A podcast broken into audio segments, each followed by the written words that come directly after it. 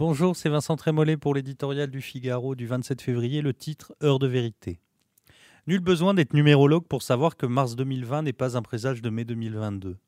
On a vu des partis majoritaires s'effondrer à mi-mandat et gagner triomphalement l'élection présidentielle, et l'inverse.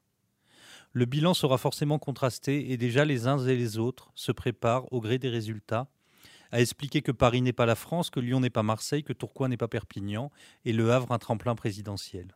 Certes, mais derrière le panneau circule les scrutins illisibles que plantent déjà ceux qui n'y seront pas à leur avantage, et en premier lieu les représentants de la majorité, apparaîtront certainement de très riches enseignements. Si cette élection est une mosaïque dans laquelle chacun des fragments raconte sa propre histoire, le motif qu'il dessine ne sera pas sans signification.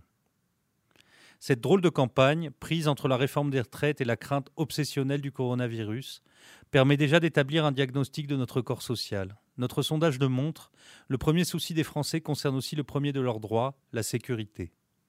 Attaques au couteau, agressions gratuites, délinquance endémique, brutalité ordinaire, nos villes et nos campagnes sont traversées fort légitimement par la peur.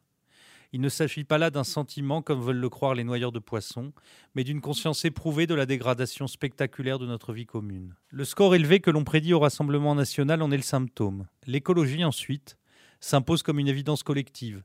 Les Verts français, s'ils ne cèdent pas à leur passion de l'autodestruction, peuvent après ce scrutin devenir une véritable force présidentielle. L'ancrage territorial de la droite et dans une moindre mesure de la gauche peut leur permettre de sortir d'un jeûne imposé qui en trois ans les a rendus faméliques. LREM, enfin, fera ou non la preuve de son implantation dans les profondeurs du pays. Macron est-il le tout du macronisme?